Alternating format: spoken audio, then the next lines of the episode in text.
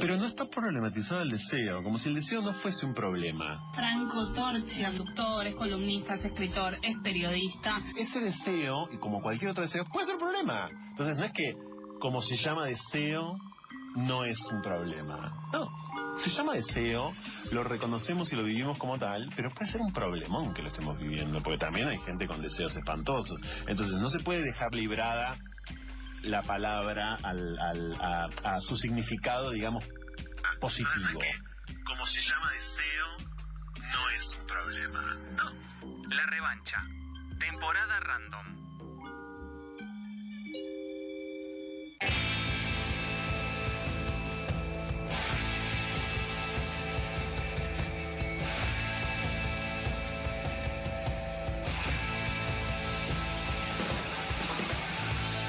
Trece minutos pasaron de las 6 de la tarde y es momento de ponernos serios porque hay información que no se puede tratar de manera liviana y para eso lo traemos a Nico González para hablar de... Acá viene el pesado entonces. Vamos a hablar de cinco datos sobre el tratamiento de caca en la ciudad de Buenos Ah, bueno, bueno, ahí estaba el chiste, ¿no? Porque nos poníamos serios para hablar de caca. Muy Pero serio. es información pura y dura, señores. Ha pasado el Día del Periodista y este es un homenaje a la profesión de la única persona en este estudio que trae dato concreto y real. Mentira, Mica lo va a hacer con mitos y verdades del anime, pero eh, ahí lo tenemos a Nico. Bueno, el... vamos a hacer un repasito rápido. En el programa anterior, yo para hacerme lindo, les dije que el tema de las cloacas eran como el, poe- el poema ese de Antonio Porcha que decía todo es como los ríos, obra de las pendientes. Pero me pregunté, ¿se puede, puede haber un reflujo de las aguas cloacales? Un reflujo me suena a, a acidez. Bueno, algo que tiene que ir para un lado o para el otro, eso es reflujo. Me da un poco de miedo cuando hablamos de ¿Puede acaso Se la fue Mabel. ciudad Mabel acaba de abandonar el estudio. ¿Puede acaso la ciudad llenarse de caca? Es como una eh, distopía, ¿no? Son tubos, viejo. Son tubos que van con líquidos que tranquilamente podrían obstruirse. Me acuerdo que había un mecanismo en todo lo que describiste la semana pasada, que era que los gases salgan por esas largas chimeneas que hay por la ciudad para que no explote. Bueno, eso es la explosión. Pero Ajá. cuando, cuando hablé con la gente de AISA, con la gerenta mm, de tratamiento de fluentes, fue contundente, no, no hay manera. ¿Y por qué? Hay una persona, son muchas, pero a mí me gusta pensar que es una sola persona. Hay una persona que está todo el día eh, chequeando los, los niveles de líquidos que hay en las cloacas.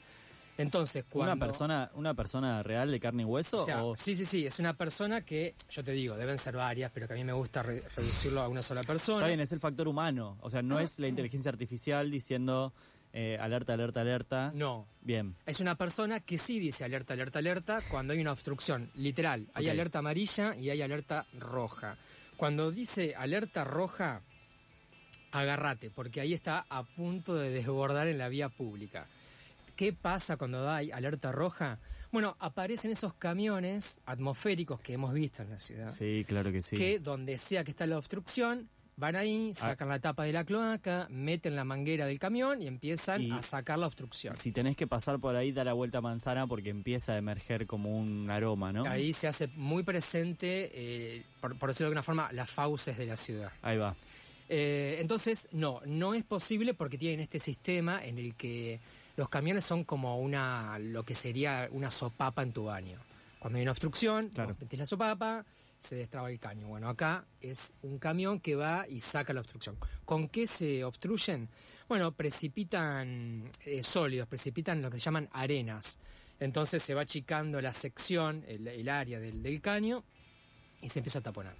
Segundo dato, ¿Qué se hace con el agua cloacal además de transportarla? Porque en eh, el programa pasado vimos todo el sistema de cañería, las cloacas máximas, cómo iban hasta la boca Barracas, de ahí que se bombeaba hasta Wilde, de ahí que se bombeaba hasta Verazategui y de ahí al río. Pero además de transportarla, ¿qué, tratamiento le da cava al agua? Bueno, le da solo tratamientos físicos que son le hacen pasar el agua por una reja que están separados por barrotes de 2 milímetros y ahí empiezan a retener eh, sólidos que no tienen que estar en la cloaca. Como plásticos. Bolsas. Sí. Momento, porque hablé, fui también, además de hablar con la gerente de saneamiento de AISA, fui al Museo del Agua de la calle Riobamba y Córdoba y, hab- y, la- hablé con el bibliotecario y lo que eh, se comenta es que se han encontrado muchas cosas en esos esas especies de filtros de rejas, Sí. como armas que Mm. la gente descarta en la cloaca, restos de cuerpos, cosas tenebrosas. eh, y eso es lo que filtran con esas, con esas rejas. No es un buen lugar para depositar un cuerpo. No, pero pero estás pensando en el inodoro. Porque no, lo- no lo tiran a través del inodoro, sino cuando hay alguna... eh, levantás la tapa y podés... No, no, pero pienso igualmente, para nadie sería un buen lugar. O sea, si querés deshacerte un cuerpo, digo, ay, el sistema cloacal no te lo va a permitir. Claro, es cierto. O sea, no, no es ¿Qué el lugar. harías, Digo, ¿Qué haríamos, Mica? ¿Lo querés contar? ¿Puede ser que me esté dando un poco de miedo esta columna de repente? Pero, perdón, o sea, si vos ahí, querés- pero te van a encontrar, digo. O sea, si, si, si Sí. o sea, digo, porque el cuerpo va a llegar hasta un lugar y se No, y tenés va a razón. quedar No ahí. es una manera inteligente de deshacerse de cosas. De cosas que, que no Claro. pasen por esa reja, ¿no? Sí, es una manera que tal vez eh, rápida y que no, no requiere otro tipo de herramental. ¿No, Mica? Yo me acordaba de, cuando leí esto, me acordaba del Piti Álvarez descartando el fierro en, en- pero en el desagüe pluvial. lo- Claro, la, la famosa boca de tormenta. Exacto. Claro. Eh, ¿Qué otro tratamiento se le hace al agua? Se le frena la velocidad para que a menor velocidad los sólidos, que le llaman arenas, puedan precipitar, puedan decantar, ir al fondo. Van al fondo, se arrastran y se retiran. Ese es otro tratamiento que se le hace al agua. Y un tercer tratamiento que es inyectarle aire para facilitar que las grasas y aceites, que son menos densas que el agua, floten. Cuando están en la superficie del agua, son arrastradas por una paleta. Bien. Entonces se le sacan sólidos que son grandes como un arma. Un arma. Sólidos que son más finos como arenas y, y- y eh, grasas y aceites. Nada más. Eso es todo el tratamiento que se le hace. El resto al río. El resto, el resto digamos que se va- eh, diluye en el agua. Sí, el agua, el agua del río tiene un volumen suficiente como para diluir y una carga bacteriana suficiente para tratar de manera natural eh, la materia orgánica que quedó en el agua. Bien. Eso en de teoría cloaca. debería ser que el agua no esté contaminada. por- Exacto. Bien, Exacto. O sea, hay una el río de la Plata se autodepura. bien. Vamos con el tercer dato que recién Blas lo adelantaba, que el otro día lo mencionamos muy al pasar, que son eh, cualquier sistema digestivo, el de tu cuerpo, el de un digestor de una industria, sé, lo que se te ocurra. Eh, si querés fermentar cerveza, cualquier proceso químico que genera gases, necesita una válvula de escape, el escape de un auto, una válvula de escape para que básicamente no explote. Las, con las cloacas pasa lo mismo. Las cloacas son larguísimas, son muy anchas, hay mucho volumen ahí adentro. Y en ese, en ese ir hacia el río se van liberando gases. Gases que son esos que te hacen pegar la vuelta a manzana cuando están destrabando alguna obstrucción con el camino atmosférico. Bueno, esos gases son gases fétidos, son gases que tienen azufre. Son eh, sulfuro de hidrógeno y el olor a huevo podrido. Ahí va. Mercaptano es lo que le agregan al gas natural para que tenga olor Sí. y te des cuenta de que el gas en tu casa está abierto, por ejemplo, Sí. de la cocina. Bueno, son gases con azufre fétidos. Esos gases se generan en las cloacas. ¿Qué se hace con esos gases? Se sacan por chimeneas. Y les traje algunas direcciones porque es muy divertido, nadie, absolutamente nadie, yo, es muy divertido rastrear chimeneas por la ciudad. Y el otro día fui a ver a Babasónicos y, y busqué a dónde estaba, porque yo sé que al lado de Movistar Arena pegado hay una chimenea. Ah, mirá. Cuando vas por Corrientes, a la derecha la ves. No la encontré, pero insistí y fui a comer al bodegón, ahí a los bohemios, que es el restaurante del Club Atlanta. Y cuando estás esperando para entrar en ese patiecito de la entrada, ahí se ve perfecto, casi que se te viene encima. Es una chimenea, son 40 metros de alto y hay eh, 81 eh, chimeneas en la ciudad y en el Gran Buenos Aires, en la provincia.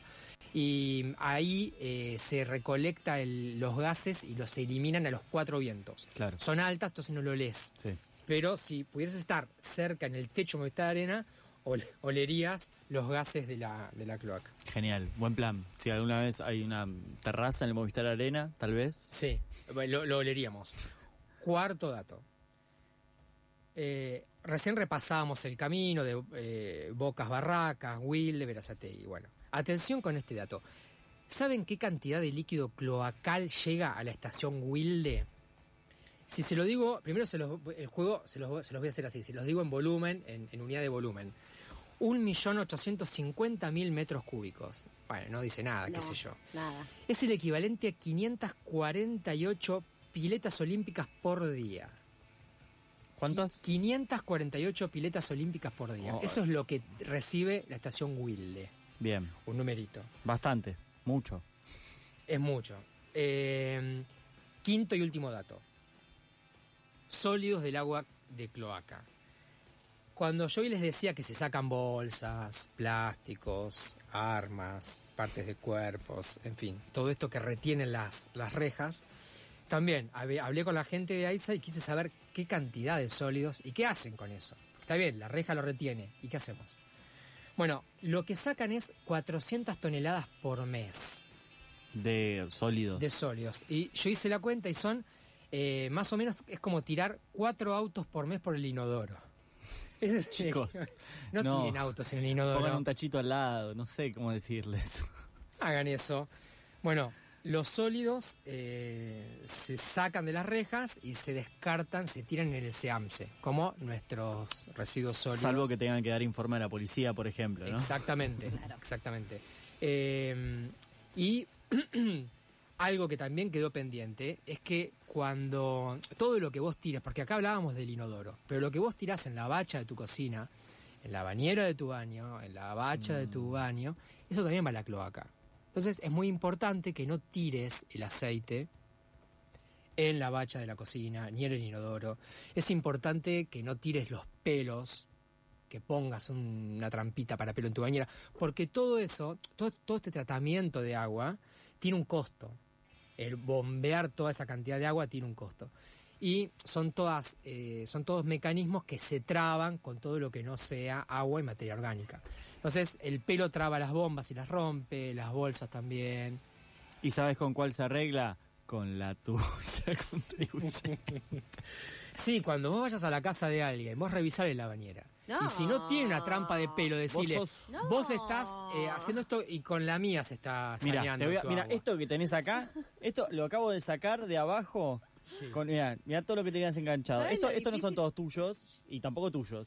Y eh, mira lo que estás. Esto. Sí, sí. Eh, eh, yo quiero decirle que para ustedes que tienen pelo corto, o sea, eh, eh, no es un problema, pero para mí que se me cae el pelo como si fuera eh, cambio de época todo el tiempo en mi vida, o sea, vieron que... Sí, sí. eh, eh, es- o sea, es como... Me ha pasado. Antes de estar así, me pasaba.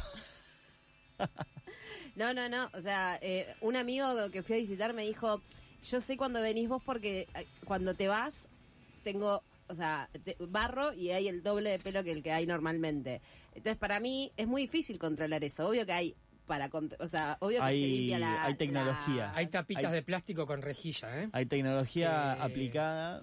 Que se forma una piletita en la bañera. Lo sé porque lo sufro cada vez que me baño en la casa de mi novia, que ella lo deja puesto. No es infalible, pero hay no, un no, filtro. pero retiene, el, pelo lo filtro. retiene. Sí, sí, sí. sí. Eh, Pero sentí que me estaban juzgando. No, no, no, te no, no. Te juzgaría si voy a tu baño y digo, este pelo es tuyo y te lo pongo al lado. con- y Lo que Blas es el haciendo juez. Blas. Dice, sí, es el mismo color. Chequeado. Bueno, viejo, entonces seamos cuidadosos porque vas a romper la bomba. Ahora, ahora, si de acá en adelante, ahora que tenés toda la información, lo haces, te vamos a juzgar y probablemente eh, tengamos que mm, penalizarte de alguna manera, ¿no? Yo creo que los cambios, ¿no? El punitivismo nos ha enseñado algo. Bueno, seguí, Nico, seguí. Bueno, ya para, para cerrar, el último dato. Eh, ¿Saben la cantidad? Si vos pusieses los ca- todos los caños que hay subterráneos de cloaca y demás, que es un asco, lo sé. Si vos pusieses todos los caños eh, en fila, digamos, los alinearías, Sí. ¿sabes qué extensión tendría? Te lo voy a decir. 17.000 kilómetros. ¿Qué? Un viaje desde la tribu a China sin, sin escala. Eh, Y con caca. Perdón. Con caca, podemos vaciarlo antes. Eso es lo que tiene, no solamente Cava, sino Cava más los 24 municipios del Gran Buenos Aires que AISA trata. Así que es un montón de caños. eh, y ese, con, ese último dato del viaje a China en caño, me, me despido de este tema, prometo ya no hablar nunca más, eh, al menos por este año, de caca.